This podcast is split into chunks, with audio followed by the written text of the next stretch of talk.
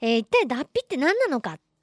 ていうねことでまあ基本的にやっぱ昆虫とか、えー、カニとかエビとか外骨格の生き物にとっては、体を一回り大きくするのに絶対必要なあーなんていうかセレモニーじゃないですけど必要なことなんですよね。でまあ節足動物のようなそういう外骨格を持つ動物が成長に応じて、えー、その外骨格をポイと脱ぎ捨てる現象を脱皮というわけですね。そうすると、んなんでかな？サイズが大きくなってる。うーん、そのメカニズムまではちょっと調べられませんでしたけど、不思議よね。つうか、もう大きくなって、この外側入らんくなりよけん。もう脱がないかんけんみたいな感じで体の中でホルモンが働きかけるのかなと思うけど、もりもり食べてるうちにだんだん窮屈になるのかな？あれ窮屈になってるのかな？うん、もう、ハチハチやんって、そういう認識が本人にあるのかなっていうのも本当にどうしようもない知ることができないわけですけど、その脱皮の回数というのはその種類によって決まっていると。言われています。えー、だいたいカマキリだと10回とかね、決まってる。だけど、決まってないのもいる。うん。だいたいこんぐらいやけど、最高こんぐらいってやつもおるらしいよ、みたいなね。そういう生き物もいたりすると。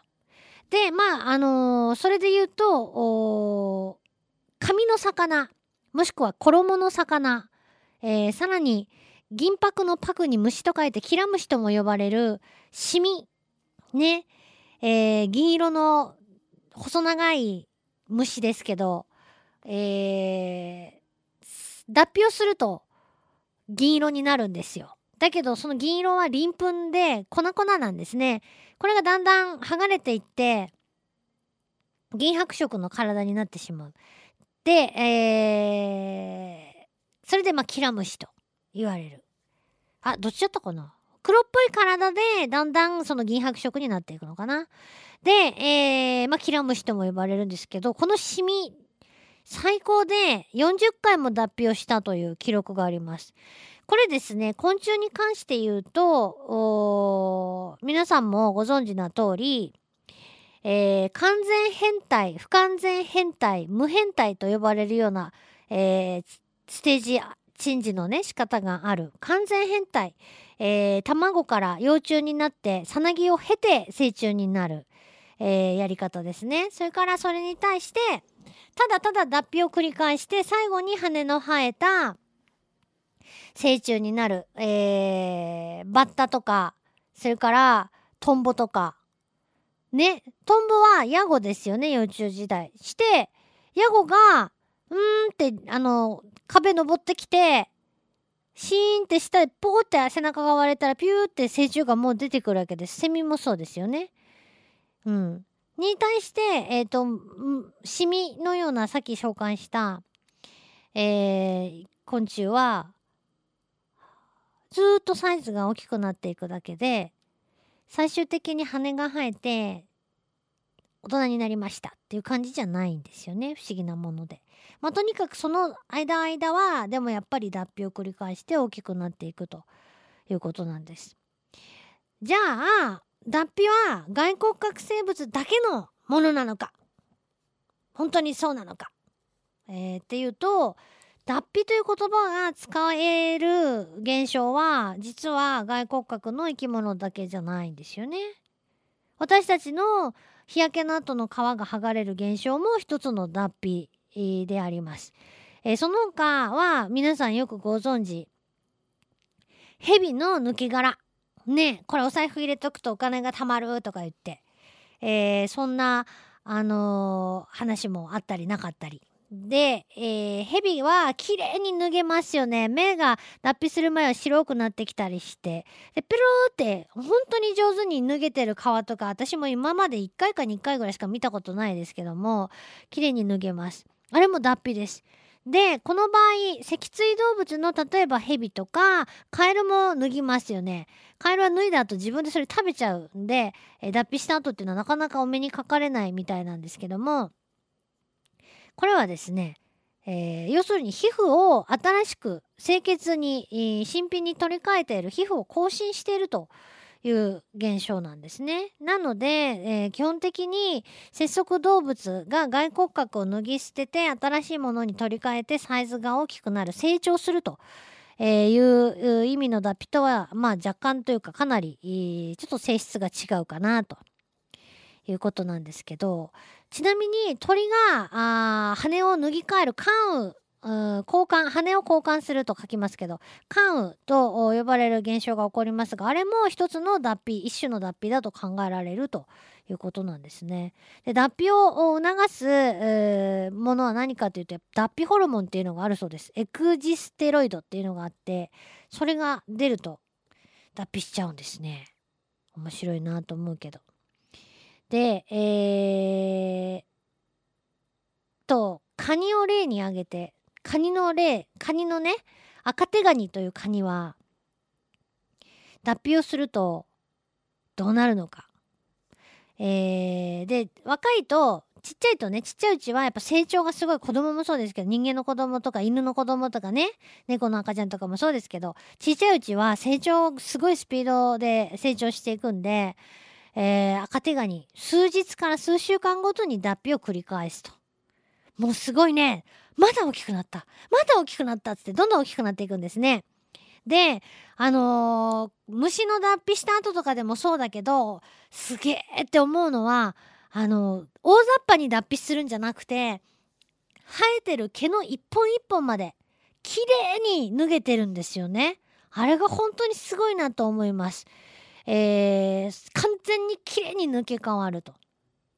でカニの場合は甲羅とお腹の部分の境目が分かれてシャツが脱げるように甲羅がポコッと脱げるとして足が抜け最後にお腹の方が抜けるというような形で脱皮をするんだそうです。で赤手ガニではメスが3分オスがあ逆やったオスが3分メスが5分ぐらいで脱皮しちゃうと。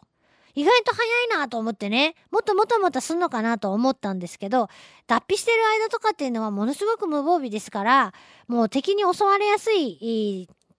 ね一番危ない時なんで、えーそんぐらいでも時間本当はもっと早くしたいんですけどねっていうぐらいかもしんないです。で脱いだ後これはねよくね私もエビとかね買ってきた時になんじゃこれもう脱皮したてやんっていうようなやつが混じってるとなんかごめんけどいただきますって、